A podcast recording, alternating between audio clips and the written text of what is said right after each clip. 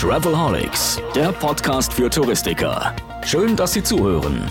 Denn der Podcast Travelholics ist das Audio-Update rund um Digitalisierung, Marketing, neue Destinationen, Produkte und Ideen. Speziell, aber nicht nur für Reisebüros. Als Online-Radio zum Mitnehmen von Profis für Kollegen bietet Travelholics Talks und Tipps für Touristiker. Das geht vom Ohr in den Kopf. Ja, herzlich willkommen, meine neue Folge. Der Sommer hört eigentlich nicht auf. In Berlin scheint immer noch die Sonne. Wir haben mittlerweile den 6. November. Ich bin zurück aus Havanna äh, und äh, an einem ganz traditionellen Ort treffe ich zum zweiten Mal einen Gesprächspartner, den ich ganz herzlich begrüße, Professor Hanjo Vogel von Beiten-Burkhardt. Ja, von Beiten Burkhardt, der Anwaltskanzlei, die sich äh, sehr kümmert um das Thema Touristik. Äh, wir haben schon einen Podcast gemacht zusammen zum Thema Datenschutzgrundverordnung. Das ist schon eine ganze Weile her. Erstmal guten Morgen, Hanjo.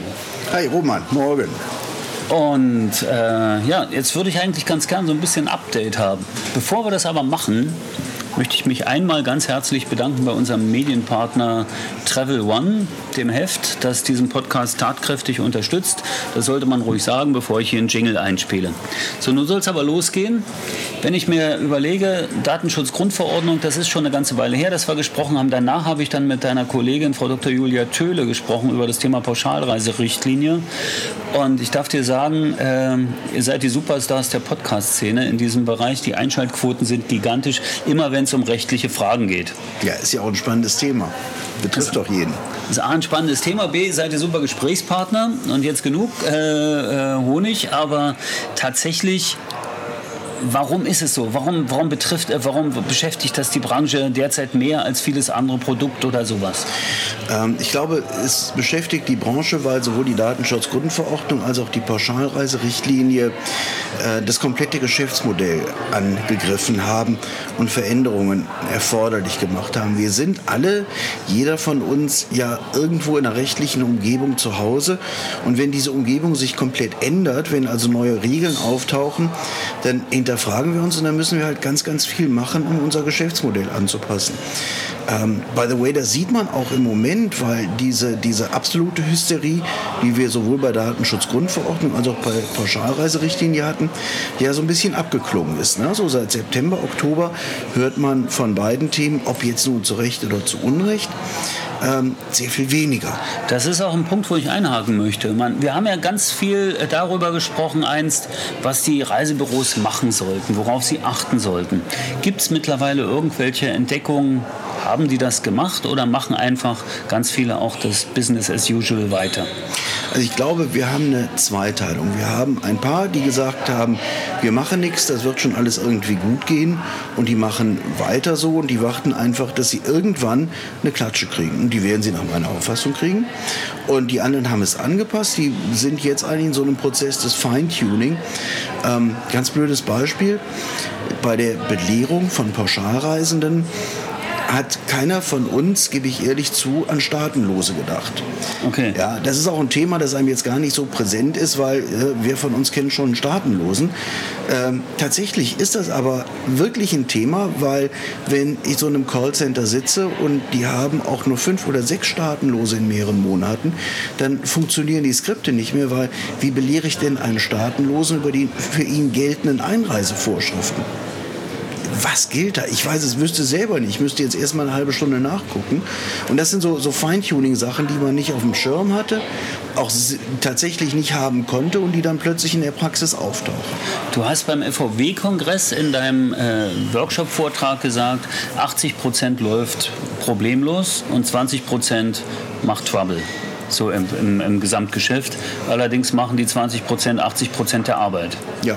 die das Reisebüro hat. Ja, was, sind so, was sind so die Fälle? Also was, was sind die Sachen, wo es vergessen wird, wo es richtig viel Arbeit macht, neben den Staatenlosen und diesen ganz speziellen Geschichten? Also da, wo, wo es tatsächlich viel Arbeit ist, sind ungewöhnliche Produktkategorien.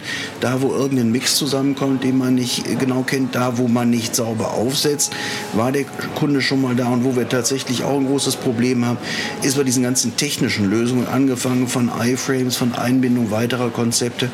Wo ist hier eine Weiterleitung, wo ist keine Weiterleitung, ist es eine einheitliche Buchung? Da haben wir tatsächlich immer wieder die Probleme und natürlich in bestimmten Themen, wie gebe ich Informationen weiter, wie muss ich die Informationen rüberschicken. Auch das ist leider Gottes noch nicht so hundertprozentig klar. Okay. Vielleicht mal so einen ganz konkreten Fall, was ich immer wieder höre. Reisebüros werden ja angehalten, sich zu spezialisieren gelaufen dann in die Gefahr, schnell Veranstalter zu werden, weil sie vielleicht mit einer Agentur vor Ort irgendwas arbeiten, bei einer Gruppenreise Ausflüge mit organisieren oder ähnliches. Diese Agentur ist dann von mir aus auch im nicht-europäischen Ausland. Sowas kann ja durchaus passieren, wenn ich in Afrika Safaris veranstalte, Tauchsafaris anbiete mit Schiffen, die auf den Malediven stationiert sind, aber unter einer ganz anderen Flagge fahren oder sowas. Wie ist es denn eigentlich technisch oder praktisch lösbar, solche Sachen jetzt auf diese äh, Anforderungen abzubilden? Also gerade bei dem, bei dem Thema ausländische Veranstalter können wir es faktisch nicht 100% sauber abbilden. Woran liegt das? In dem Gesetz steht nur drin, dass wenn ich einen außereuropäischen Veranstalter vermittle, ich dafür, der ich hafte für die Veranstalterpflichten, wenn der außereuropäische Veranstalter diese Veranstalterpflichten nicht erfüllt. So, was heißt jetzt erfüllt? Heißt das, dass er tatsächlich am Ende das alles machen muss und der Kunde nach mehreren Jahren sagt, ich habe den Prozess gewonnen, er hat sie erfüllt? Oder heißt das, er muss sich verpflichten, sie zu erfüllen? Also schreibe ich es nur in den Vertrag rein? Oder bedeutet das, dass ich möglicherweise in den Vertrag reinschreiben muss, dass deutsches Recht gilt? Da ist so eine Bruchstelle und da muss man ganz ehrlich sagen, jeder, der das macht, trägt ein Stück weit ein Risiko, wie am Ende Gerichte diese, diese Vorschrift verstehen. Das andere Thema, unbeabsichtigt in die Veranstalterrolle zu geraten, ich glaube, dass diejenigen, die sich des Problems bewusst waren und das angegangen sind, das vermeiden können, indem sie ihre Papiere sauber haben oder eben bewusst die Entscheidung getroffen haben, ich werde jetzt Veranstalter mit allem, was dazugehört. Aber diejenigen, die so ein bisschen die Augen zugemacht haben, ähm, da wird möglicherweise noch ein großes Problem auf die zukommen, wenn mal was schief geht. Weil wir haben ja auch die Situation im Reisen, wie bei vielen anderen Dingen auch, es knallt erst dann, wenn es knallt. Es muss irgendein Kunde meckern. Es muss irgendein Kunde sich verletzen. Es muss ein Wettbewerber auf mich aufmerksam werden und der Meinung sein, dem muss ich jetzt das Handwerkszeug legen. Ansonsten fällt das ja nicht auf. Ist da irgendwie Bewegung im Markt äh, zu, zu entdecken? Also im Moment noch nicht. Es ist jetzt keine, keine Welle der Abmahnungen irgendwo darüber hereingebrochen, auch nicht seitens der Verbraucherschutzverbände. Ähm, das heißt aber nicht, dass es nicht noch kommen wird, sondern ich glaube, die brauchen einfach ein bisschen Sicherheit und müssen gucken, was passiert und werden dann, ich denke mal, nächstes Jahr deutlich aktiver werden als jetzt so mal in der Übergangszeit, wo man sagt, komm, lass die Leute erstmals auf die Reihe kriegen. Das ist jetzt eine Warnung an die Reisebüros oder an die Veranstalter oder an die Technologie-Companies, dann eine bessere Lösung zu finden? Naja, man sollte jetzt nicht einfach einschlafen und äh, die Ruhe, die derzeit herrscht, als äh, ewig während annehmen, sondern eher mal als eine Übergangszeit, bis es möglicherweise doch noch mal knallen könnte. Thema gewillkürte, äh, gewillkürte Pauschalreise, das habe ich mit Julia schon mal äh, besprochen, dieses Unwort, was da gebildet wurde. Ähm, ihr habt, soweit ich weiß, ja damals ein Gutachten erstellt für den VUSR. Jo. Ich weiß nicht, wie weit du jetzt daraus erzählen kannst oder darfst oder möchtest, aber äh, was passiert da? Also wir haben in dem Gutachten uns nicht mit der Frage befasst, ob eine solche gewillkürte Pauschalreise überhaupt zulässig ist. Weil unser Auftraggeber vermittelt die Reisen, er produziert die nicht. Ähm, wir haben uns mit der Frage befasst, was muss ich einem Kunden mitteilen? Und das ist kein Geheimnis, das können wir auch sagen, dass wir der Auffassung sind, dass man einem Kunden schon erklären muss, wie die Situation ist, insbesondere wenn er mehr als eine Pauschalreise tatsächlich bucht. Und das ist ja, finde ich, nicht unbedingt einsichtig, dass wenn ich aus einem Reisebüro rausgehe und ich habe einen Mietwagen als Pauschalreise gebucht und ein Haus, ein Ferienhaus und einen Flug als Pauschalreise gebucht, dass wenn der Flug ausfällt, ich trotzdem das Haus und den Mietwagen bezahlen muss. Das ist nicht unbedingt einsichtig und da bin ich der Meinung, wir müssen schon über so viel aufklären im Rahmen dieser Pauschalreise, dass ich natürlich auch einen Kunden darüber informieren muss und sagen muss, Achtung, das ist dir ja klar, was passiert. Und das andere Thema, was ganz hinten dran kommt, ich glaube einfach nicht, dass ein Richter, der einen Fall hat, bei dem drei Pauschalreisen des gleichen Veranstalters vorliegen, dass der sagt, jo, die sind rechtlich unabhängig, sondern der wird nach meiner Vermutung sagen, wollt ihr mich veräppeln? Natürlich seid ihr Veranstalter einer einheitlichen Reise. Die können ihr nicht künstlich aufdröseln. Ja, kann ich mir auch so vorstellen. Nun habt ihr das für einen Verband gemacht. Gehen wir mal kurz weg vom Juristischen hin in die Politik. Äh, du bist ja auch ein politischer Mensch, wie ich weiß. Gestern hast du dich mit äh, diversen Politikern getroffen hier in Berlin. Äh, es ist ein Verband, der das beauftragt hat. Es gibt noch andere, die da sehr aktiv sind. Warum sind die Verbände da nicht einheitlich unterwegs? Warum gibt es da keine einheitliche Lösung? Wie kannst du das bewerten? Ähm, ich glaube, zum einen können die Verbände ein Stück weit gar nicht einheitlich unterwegs sein, weil es eine unterschiedliche Zielsetzung ist, weil es eine unterschiedliche Betonung ist. Und ansonsten, glaube ich, sind die ja auch wenn man mal die ganzen Theaterdonner und die persönlichen Animositäten, die möglicherweise auf der einen oder anderen Ebene herrschen, wegnehmen, ähm, doch schon weitgehend ähm, abgestimmt.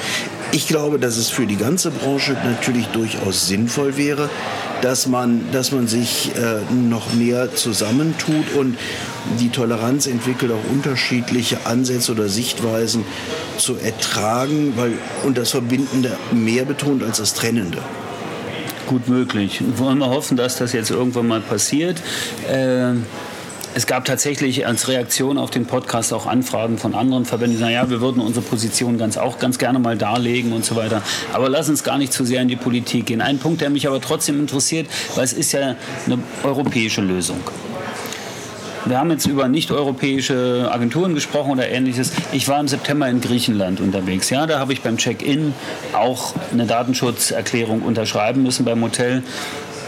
Bei einem kleinen privaten Hotel, wo ich zwei Nächte noch übernachtet habe, aber nicht. Wird es überhaupt, also ist das gut für Europa? Also, sagen wir mal so, diese, dieses, dieses ganze Datenschutzthema, glaube ich, ist in der Idee sicherlich vernünftig für Europa, weil ein einheitlicher Binnenmarkt natürlich davon lebt, dass überall die gleichen Regeln herrschen. Ja? Also Menschen, die in unserem Alter sind, die können sich noch daran erinnern, als es mal so war, dass man in Deutschland nur deutsches Bier kaufen konnte. Schön, dass du auf unser Alter ansprichst. Ja, ja, ist doch, ja. Also man konnte in Deutschland nur deutsches Bier kaufen, ja. weil Bier, das nicht nach dem Reinheitsgebot gebraut war, durfte nicht verkauft werden. So, das ist jetzt seit zig Jahren erledigt. Es sind nicht mehr Leute gestorben, es sind nicht mehr Leute krank geworden, es sind alles, sorry, schwachsinnige Regeln gewesen. So, zum Glück haben wir diesen Blödsinn hinter uns gelassen und wir haben die Chance, den gleichen Kram in Sizilien und am Nordkap zu machen. Das heißt, wir müssen gleiche Regeln haben. Bei der Datenschutzgrundverordnung, glaube ich, waren so ein paar Jungs, unter anderem der, der liebe Herr Albrecht, der jetzt in Schleswig-Holstein Minister ist, ähm, die so ein bisschen besoffen vor der eigenen Wichtigkeit waren und wirklich das bis ins Kleinste runterregeln wollten. Und was sie unbeabsichtigt gemacht haben, was aber inzwischen auch viele sagen, ist, sie haben eigentlich den großen Konzernen die Karten gespielt. Weil die Jungs wie Google und wie Facebook, die haben die Kohle gehabt, die Manpower gehabt, diesen ganzen Kram umzusetzen. Und gesagt, Blödsinn, aber dann stecken wir nochmal 500 Leute drauf. So what, interessiert ja, uns nicht. Dann machen wir eben nicht 20 Milliarden Gewinn, sondern 19,99 whatever Milliarden. Ja? Die kleinen mittelständischen Unternehmer, die haben ein viel größeres Problem dabei. Und gerade beim Datenschutz ist es natürlich auch so, das ist so ein europäisches Gericht, Gesetz, aber es wird in Deutschland umgesetzt. Und es gibt zum Beispiel relativ neu aus dem, ist jetzt veröffentlicht worden, eine Entscheidung vom Verwaltungsgericht Ansbach, dass Facebook Custom Audiences datenschutzrechtlich unzulässig sind. So, jetzt fragt man sich, warum das Verwaltungsgericht Ansbach das ist ja die erste Frage. Ja, ja Facebook sitzt da nicht, ne? Nee, genau. Aber wer sitzt da? Da sitzt der, das Bayerische Landesamt für Datenschutz. Und das Bayerische Landesamt für Datenschutz hat gesagt, Facebook Custom Audiences, wo mit einem Hashtag oder durch einen Hashtag ersetzte, gehashte E-Mail-Adressen übertragen werden. Da hat Facebook gesagt, Kinder, sorry, und auch der Anbieter, das sind keine personenbezogenen Daten. Und das Bayerische Landesamt hat gesagt, sehr wohl, weil ich kann zwar aus dem, der gehashten E-Mail nicht die E-Mail rauslesen, ich kann aber möglicherweise feststellen, ob jemand bei Facebook registriert ist und dadurch den Rückschluss zieht. Und damit ist es identifizierbar und darum sind Facebook Custom Audiences in Deutschland ein Verstoß gegen die Europäische Datenschutzgrundverordnung. Würde ich mal nachgucken bei allen, die Facebook Custom Audiences nutzen. Okay, das kann man sicher machen, wenn man, wenn man sich damit beschäftigen möchte. Jetzt brechen wir mal runter von Facebook, von den Big Playern zu den ganz kleinen Einheiten, nämlich zu denen, die uns hier hoffentlich ganz reich äh, oder zahlreich zuhören, zu den Reisebüros zum Beispiel. Gibt es eine ganz praktische Lösung, wo man sämtliche Belehrungen, äh, Erklärungen äh, und Erklärungen von, von, von Kunden ablegen sollte. Reicht eigentlich nicht ein Buch, was ich am Counter habe, wo ich nach jedem Dings mir einmal einen Kunden unterschreiben lasse? Oder, also wir haben ein Besucherbuch in der Firma. Also ist, ähm, ich finde, die Frage ist, äh, geht vom falschen Ansatz aus. So, der Punkt ist der, ich muss das, was ich dokumentieren muss, muss ich so dokumentieren, dass es in die Arbeitsabläufe in meinem Unternehmen passt. So, wenn ich alles digital habe, macht ein Buch keinen Sinn, weil es ist ein Bruch meiner Arbeitsumgebung. Ja? Wenn ich aber sage, ähm, ich mache hier noch relativ viel händisch, ich bin ein kleines Zwei-Mann-Büro, wir drucken alles aus und heften alles ab, weil ich finde den ganzen Digitalkram blöd. Ja, dann macht das durchaus Sinn. Also das heißt, ich muss eine Lösung für mich finden, die in meine Arbeitsabläufe passt. Ich muss meine Arbeitsabläufe nicht wegen irgendeinem Datenschutzthema umstellen. Okay, dann let's go digital. Äh, WhatsApp als Kommunikationskanal ist ein spannendes Thema geworden, auch für Reisebüros in der letzten Zeit. Viele fangen an, WhatsApp-Gruppen mhm. oder WhatsApp-Broadcasting zu machen, um Angebote zu kommunizieren, mit ihren Kunden zu kommunizieren. Ich weiß, dass die FDI zum Beispiel äh, auch mit den Agenturen kommuniziert als Agenturservice. Äh, wie mache ich da ein vernünftiges Opt-in? Ähm, kann ich eigentlich ähm, realistisch gar nicht machen, weil, weil ich das total streng nehme. Ähm, funktioniert WhatsApp nur so gut, weil es Datenschutz verletzt. Und warum verletzt genau. es Datenschutz? Weil es automatisch mein Adressbuch abgleicht mit den Leuten, die bei WhatsApp registriert sind. So, das Einzige, was man jetzt eigentlich machen kann, das wäre wär, ist wahrscheinlich nicht 100% korrekt, aber sorry, ähm, jeder, der bei WhatsApp ist, hat diesen Kram unterschrieben und die, der mir seine Nummer gibt, kann ich erwarten, dass er das gelesen hat. Und wenn er sagt, ich bin okay damit, warum soll ich ihm da keine Nachricht schicken? Okay, das heißt, ich könnte dann im Zweifelsfall, wenn dann Post von, von einer Kanzlei oder einem Abmahnverein kommt, äh, auf WhatsApp verweisen und sagen, hey, Kunde hat mit, den, mit der Installation der App äh, zugestimmt, dass diese Dinge passieren könnten? Also wenn ich Post von einem Anwalt bekomme oder von einem Abmahnverein, muss ich immer erstmal selber mir einen Anwalt suchen. Ähm, und zwar jetzt nicht, weil ich, weil ich Werbung für unseren Berufsstand mache, sondern weil es einfach ähm, sinnvoll ist, weil man da einfach formal auch Fehler machen kann, die dann hinterher Geld kosten. Und dann gibt man das besser für einen eigenen Anwalt aus. Nein, aber das, zur Not muss man so ein Thema auch mal, mal klären. Da muss man halt auch mal einen Prozess führen. Ähm, wir haben jetzt gerade in Bonn eine Situation gehabt, wo ich, wo ich wohne. Da ist jemand abgemahnt worden, weil sie die Zusammensetzung eines Schals nicht auf der Website hatte. Eines Schals? Eines Schals, ja. Die hat bei einem Ding das vergessen, hier so eine kleine Hausfrauenboutique, ja, also nichts Riesiges. Und dann ähm, gab es einen Verein, der gesagt hat, wir haben die abgemahnt und die Frau hat sich dagegen gewehrt und was kam am Ende raus? Der Verein hat mit gefakten Mitgliederlisten gearbeitet, hat behauptet, er hätte Mitglieder im gleichen Bereich, die sie schon gar nicht mehr hatten. Die haben sich Mühe gemacht. Die haben jeden Einzelnen, der doch genannt wurde, angerufen, ob er Mitglied in dem Verein ist. Okay, aber das muss ich manchmal machen, weil es gibt Leute, es gibt Vereine, die seriös sind und es gibt eben auch so einen nicht seriösen Bereich in dieser Branche und da muss ich mich gegen wehren und das kostet manchmal leider Gottes auch Zeit. Okay, okay. Wenn sowas passiert, ich abgemahnt werde oder wenn halt äh ja, wenn ich Post bekomme und ich als kleines Reisebüro mir einen Anwalt suchen sollte, gut, es gibt Versicherungen, gibt alles sowas, da müssen wir jetzt gar nicht so sehr ins Detail gehen, äh, dann stelle ich mich der Geschichte. Andere Geschichte, die jetzt aber auch aktuell geworden ist, ist das Thema Musterfeststellungsklage. Jo. Anderer Bereich, aber ähm, es gibt, glaube ich, die ersten. Ne? Ja, die erste war VW, aber es ist tatsächlich kein VW-Thema. Ähm, sondern das ist ein Thema, das, glaube ich, durchaus für die Reisebranche von, von großer Bedeutung ist. Warum? Vielleicht äh, erklären wir erstmal kurz, was eine Musterfeststellungsklage genau. ist. Ne? Also, Musterfeststellungsklage ist, ist folgende Idee. Man hat gesagt, ähm, wir wollen jetzt nicht so eine Sammelklage wie in den USA, dass dann irgendjemand gesammelt Schadensersatzansprüche geltend macht, aber wir sehen, dass es eine ganze Vielzahl von Fällen gibt, wo Verbraucher benachteiligt werden, aber wo der Schaden des einzelnen Verbrauchers so gering ist, dass er möglicherweise das gar nicht geltend machen wird. So, weil wir in Berlin sind, ähm, fällt mir das Beispiel 1,50 Kreditkartenentgelt ein, wenn ich in so ein Taxi steige. Stimmt, wenn ich in Berlin Na, muss ich die ne, 1,50 mit, mit Kreditkarte bezahlen will im Taxi und sagt, Genau. kostet aber 1,50 extra. Genau, so, ist, ne? ist EU-weit eigentlich verboten. Genau, weil ich kann, na, für ein übliches Zahlungsmittel kann ich kein extra Entgelt verlangen. So, jetzt könnte ich hingehen, jetzt kann, habe ich folgende Möglichkeiten. Entweder ich sage dem Taxifahrer, es ist nicht in Ordnung, ich bezahle nicht. Und wo die Politik macht man nicht, ja, das ist ein Riesenaufruhr. Möglichkeit zwei ist, ich bezahle das und ärgere mich. Möglichkeit drei ist, ich bezahle das, merke mir den Namen des Taxifahrers, des Taxiunternehmens und verklage die auf Rückzahlung von 1,50. Mache ich realistisch auch nicht.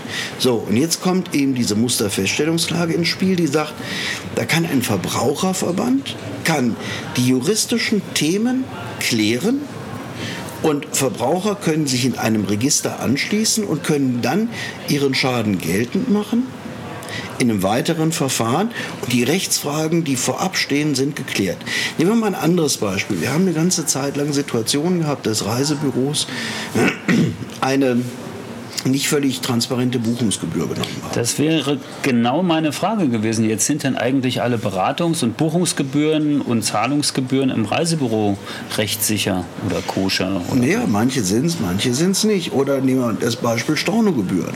Okay. Ja, also jetzt kann ich ja, könnte ich ja durchaus überlegen und sagen, also hier gibt es einen Veranstalter, der nimmt eine Stornogebühr von, keine Ahnung, 90 Prozent zu einem bestimmten Zeitpunkt, das ist deutlich zu hoch. Jetzt würde ich hingehen und würde als Verbraucherverband sagen, ich verklage diesen Veranstalter auf Feststellung. Und dann würde ein Gericht sagen, jawohl, du darfst 90 Prozent nicht verlangen. Die Klausel ist unwirksam. Und dann könnte jeder einzelne Verbraucher, der an diesen Veranstalter mal Geld gezahlt hat wegen der Stornogebühr, sich in ein Register eintragen und könnte dann, wenn das Verfahren gewonnen wäre, mit dem Urteil dieser Musterfeststellung selber einen Prozess machen, könnte den Veranstalter verklagen und könnte sagen, pass auf, ich habe damals 300 Euro bezahlt, die musste ich nicht bezahlen, hier ist das Urteil, wo drin steht, du durftest das Geld nicht nehmen. Gib mir das Geld zurück. Das ist also eigentlich die Idee, dass eine Rechtsfrage vorab geklärt wird, die für eine Vielzahl von Fällen Bedeutung hat. Und darum ist es nicht nur ein VW-Thema, sondern das kommt natürlich vor bei Sachen wie Buchungsgebühren kann es vorkommen, bei Stornogebühren könnte es vorkommen. Es gibt eine ganze Reihe von, von Dingen oder Kreditkartengebühren, alle möglichen Dinge, nämlich immer dann, wo wir eine Situation haben, wo der individuelle Schaden relativ klein ist und darum ein Verbraucher die nicht geltend machen wird. Und die Rechtsfrage für alle beteiligten Verbraucher gleich ist. Nämlich die Frage, ist die Stornogebühr zum Beispiel okay oder nicht? Kurze Nachfrage zum Verständnis. Dürfen dann nur die Kunden, die sich auch registriert haben in dieser Feststellungsklage, äh, anschließend in einem Einzelverfahren dann das wieder zurückfordern oder dürfen das dann alle? Das ist im Moment der Stand, so wie ich es verstehe, dass man sich registrieren muss. Ah, Okay, dann muss also Mitglied in dem Club sein, der Du musst nicht, nicht in, den, in, in den Club, sondern es, dürf, es dürfen Klagen dürfen nur Verbraucherschutzverbände. Ja? Okay. Das ist schon mal der große Unterschied. In den USA zum Beispiel können das auch einzelne Verbraucher oder Anwälte oder sonst irgendwas. Bei uns können das nur Verbraucherschutzverbände und die machen es natürlich dann bekannt und sagen, ich mache irgendwo mit und so. Und jetzt denken wir mal ein Stückchen weiter, wie das auch schon passiert. Das ist natürlich im Zusammenhang mit, mit äh, solchen Unternehmen, die Verbraucherrechte zum Beispiel bei Flügen geltend machen. Ja, da ist ein Unternehmen, die inzwischen auch bei VW, bei Klagen gegen VW im Hintergrund aktiv sind. Für die ist das natürlich eine relativ schicke Sache, wenn ich zusammen mit einem Verbraucherschutzverband so ein Portal aufsetze, da eine Registrierung vornehme, dem Kunden möglicherweise 70 Prozent vorab zahle, wenn irgendwann mal eine Klärung da ist und dann den Rest geltend mache. Also ist das Das ist eigentlich nur eine Rechenaufgabe. Ne? eben, das ist ein Ja. neues Geschäftsmodell. Dann sind sie- Okay. Wäre es dann nicht eigentlich auch äh, richtig und notwendig, dass auch hier wieder Verbände oder zumindest ein Verband mal diese ganze Gebührenstruktur untersuchen lässt, die es im, im touristischen Vertrieb gibt?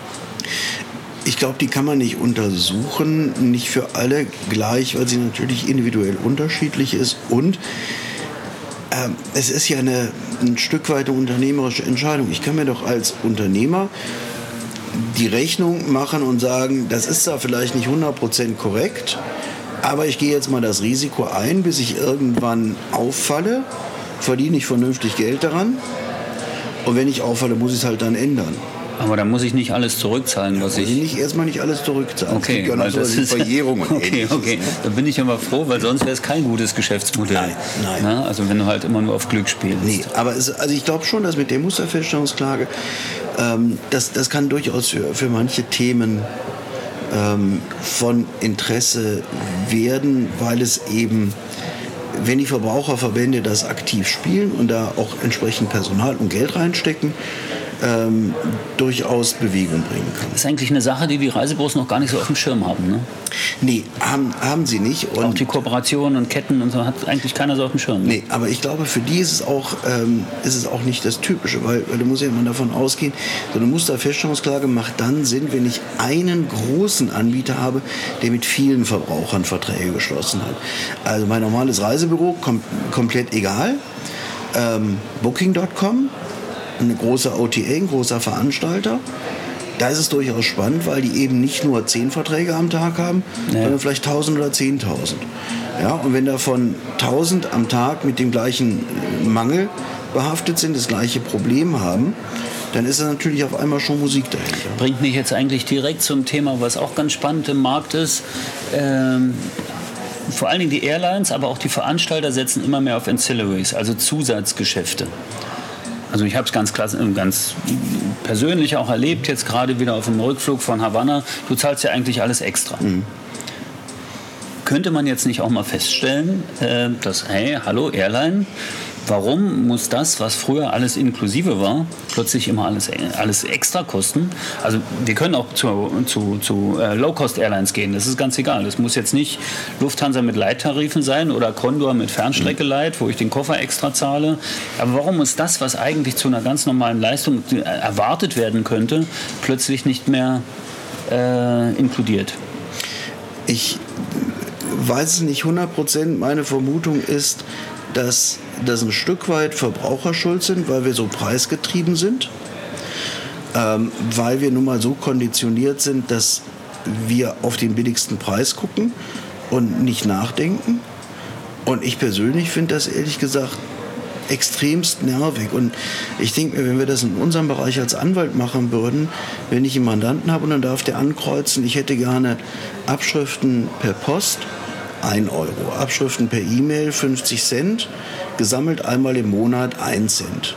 Ich möchte mit dem Anwalt telefonieren können, ich möchte zurückgerufen werden, kostet extra, innerhalb von einer Stunde kostet noch mehr extra, Premium Service äh, wird ja jeder sagen, mal bist du bescheuert, ja? Oder wenn ich beim ja, eigentlich ist ja die Grundleistung nur, ich darf dem Anwalt die Frage stellen. Genau. Die Antwort kostet extra. Genau. Und dann kann ich alles ja über über Nebengebühren abfedern. Da wird doch jeder sagen, der spinnt. Ja.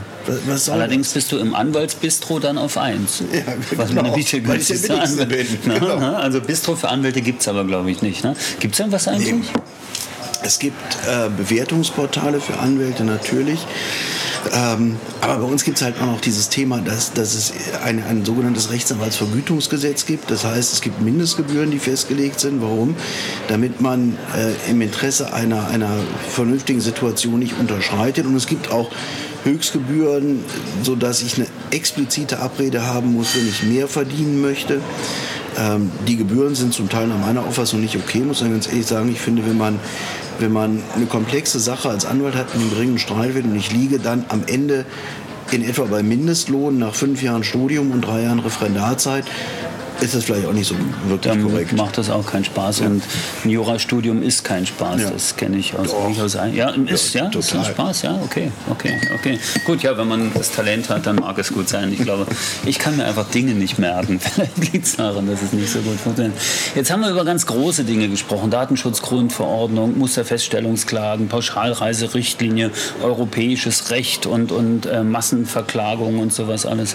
Das, was ich feststelle in diesen einschlägigen Facebook Facebook-Gruppen und Foren und so. Was Reisebüros derzeit am meisten beschäftigt, ist aber was ganz anderes, nämlich Flugplanänderungen.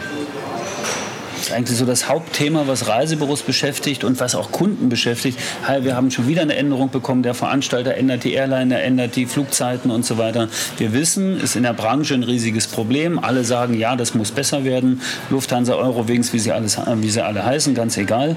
Äh, Gibt es einen Ratschlag, was man Reisebüros geben kann, wenn Kunden betroffen sind, was sie machen sollten? Ähm ich habe unter bestimmten Umständen diese europäische Fluggastrechteverordnung, aber die gilt halt nur bei kurzfristigen Absagen oder Änderungen. Ansonsten, glaube ich, kann man, kann man dem Kunden das nur offen sagen. Und die Kunden wissen das, glaube ich, inzwischen auch. Die wissen, das ist nicht das Reisebüro, das ist auch nicht der Veranstalter. Die wissen einfach, da haben Airlines letztlich chaotisch gehandelt. Da haben Airlines sich Slots reingezogen, die sie nicht bedienen konnten, um sie vom Markt zu nehmen. Äh, und da ist ein System, das, das auf, auf Kante genäht ist, weil es einfach keinerlei Puffer mehr hat. Ich glaube, das wissen Kunden und man muss ja nur ehrlich mit den Kunden sein, sagen, sie wissen, sie fliegen. Fliegen ist heutzutage ein normales Risiko, weil, sagen wir mal ehrlich, inzwischen bist du doch überrascht, wenn der Flug pünktlich ist.